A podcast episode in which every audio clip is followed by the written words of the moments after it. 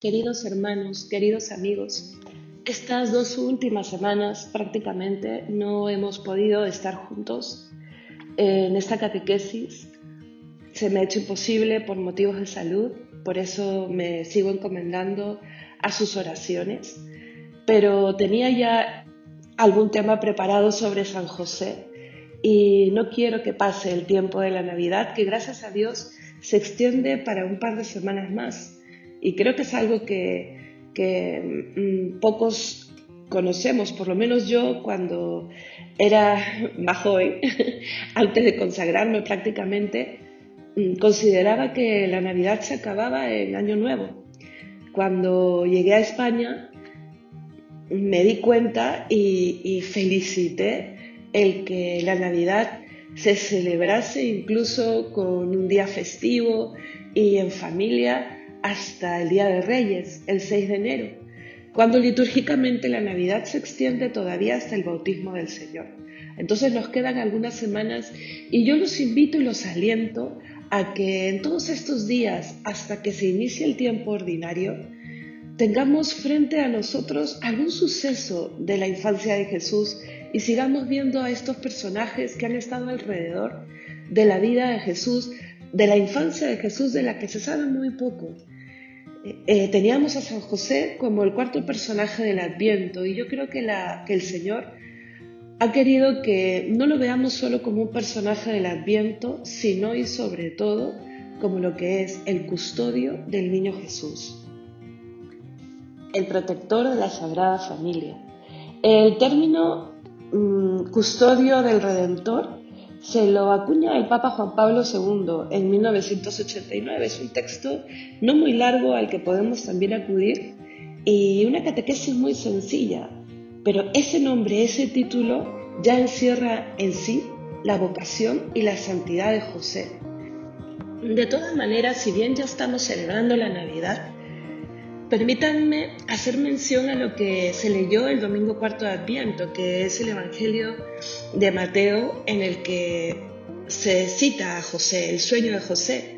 María vuelve de su visita a Isabel, estaba ya desposada con José, que para nosotros es lo que se entiende como el noviazgo, digamos así, y antes de vivir juntos, por eso dicen, antes de, celebrar ya la boda en sí, eh, ella se encuentra esperando un hijo por obra del Espíritu Santo. José, que era justo, como dice el Evangelio, es una de las, de las virtudes que, que le caracterizan y que el Evangelio muestra mm, tajantemente, por decirlo de alguna manera, decide repudiarla en silencio. ¿Qué quiere decir esto? Decide apartarse de ella, pero sin que ella tenga que pagar lo que la ley judía señalaba. Incluso podía haber muerto apedreada. Yo no creo que José no le haya creído a María. Yo creo que José se sintió sobrepasado por la misión que María llevaba en el vientre y realmente no, no se vio dentro del esquema de el misterio que envolvía a la Santísima Virgen María. Bastó que el ángel le hablase en sueños, en sueños, hermanos. No se le aparece un ángel, le habla en sueños y le dice, José, no temas tomar a María por tu mujer, porque la criatura que ella lleva en el vientre es del Espíritu Santo. Tú le pondrás el nombre. Tú serás su padre adoptivo prácticamente. José se despertó del sueño y ¿qué dice el Evangelio? Hizo lo que le había mandado el ángel del Señor y acogió a su mujer. José se da, se da cuenta que está también llamado de una manera maravillosa a colaborar en el plan de salvación de Dios, aceptando la maternidad eh, obrada por el Espíritu Santo en María. Por supuesto que en el primer momento no entiende lo que sucede y yo me imagino que María mm, tampoco llega a entender completamente la magnitud del misterio que le toca vivir.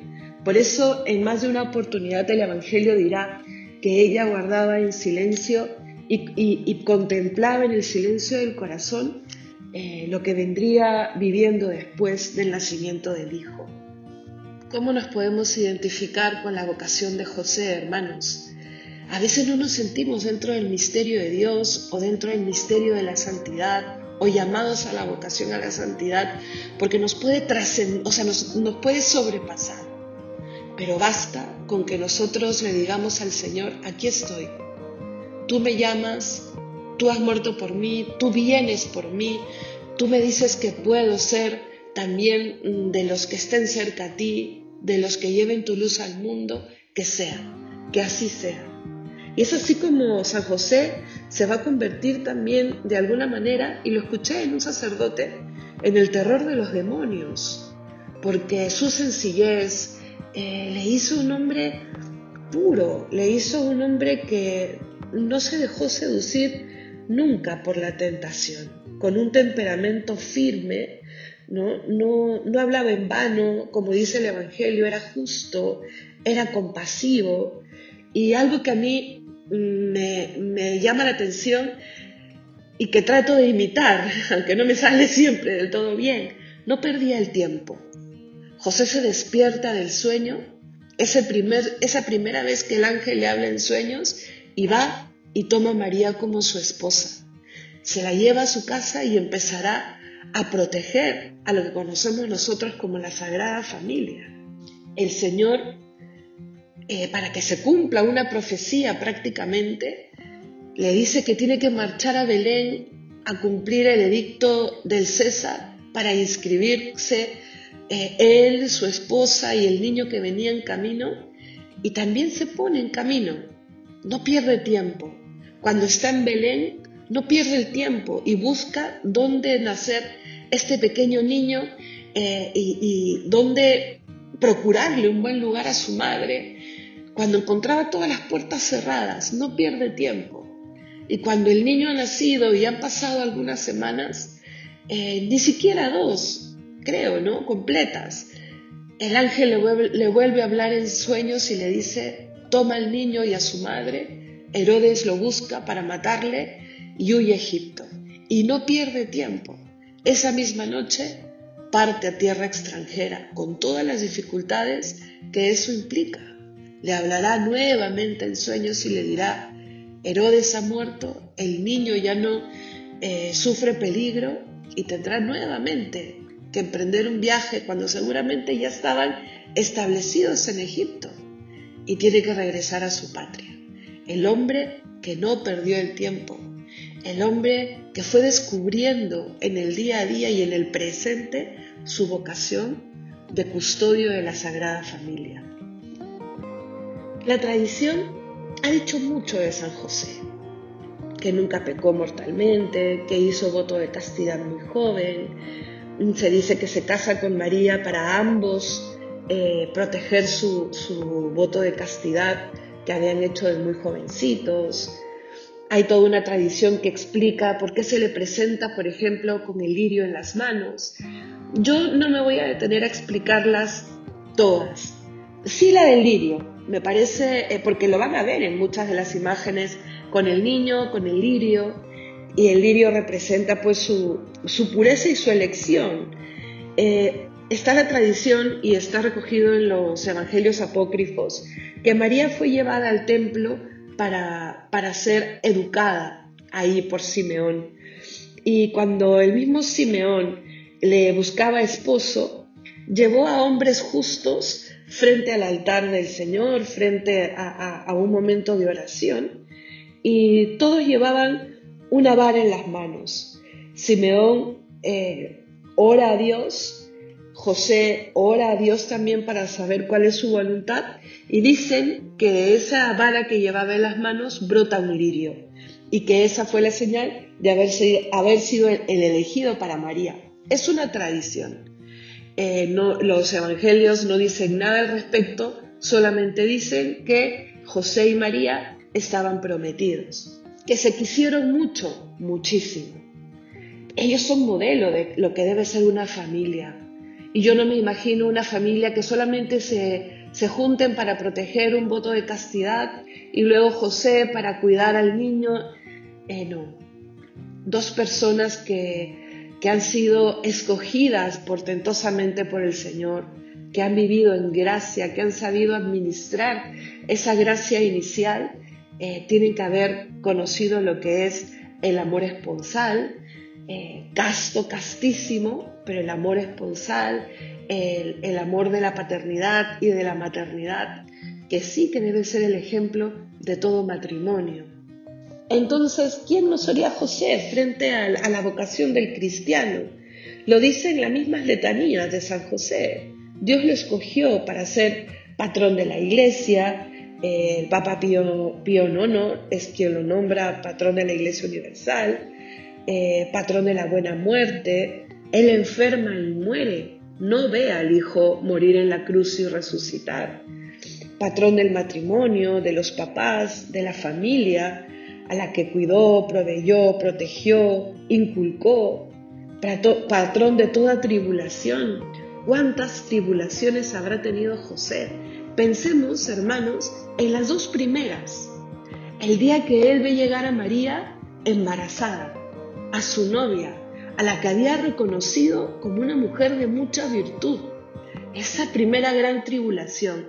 Y pensemos en la segunda que me imagino que debe haber sido la más dura llegando a Belén, tocando las puertas de sus familiares inclusive, porque recuerden que José era de Belén, y encontrar puertas cerradas, no tener dónde llevar a María, que estaba ya con los dolores de parto. El ángel le había dicho que él cuidaría de ese niño, que él le daría el nombre, y no tenía dónde llevar a nacer al Hijo de Dios. Y se se alegra con lo que le puede dar. No se queda estancado en la tribulación. Se pone por encima de la dificultad, de la pena, del momento de prueba. Y cuando le dan eh, la cueva de los animales, la barrerá, la preparará, la calentará eh, y se dejará también conquistar nuevamente y, y motivar por la humildad y la pobreza de María.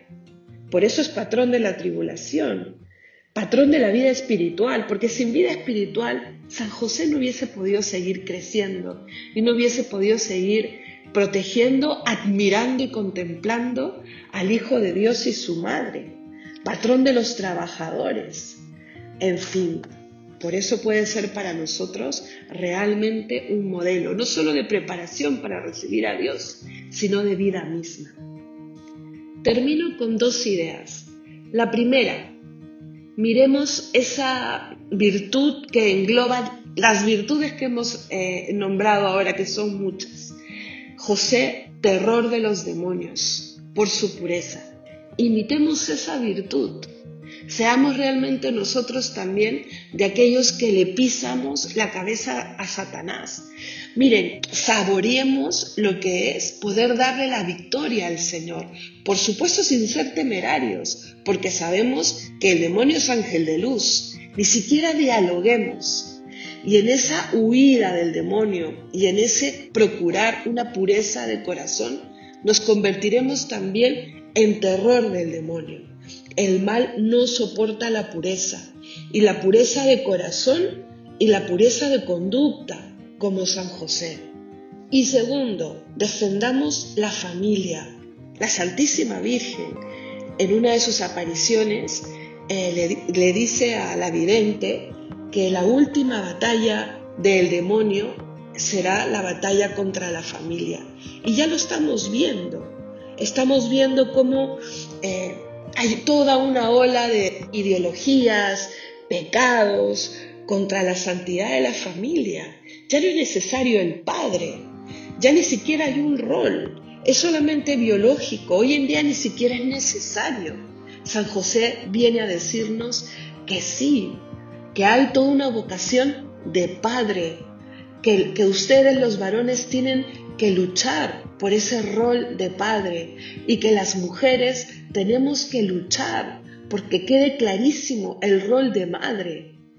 Una sociedad con una familia fragmentada es una sociedad fragmentada, como la que comenzamos a ver. Luchemos por volver a reconstruir hogares, por fundar hogares que miren a la Sagrada Familia como, como un ejemplo de vida.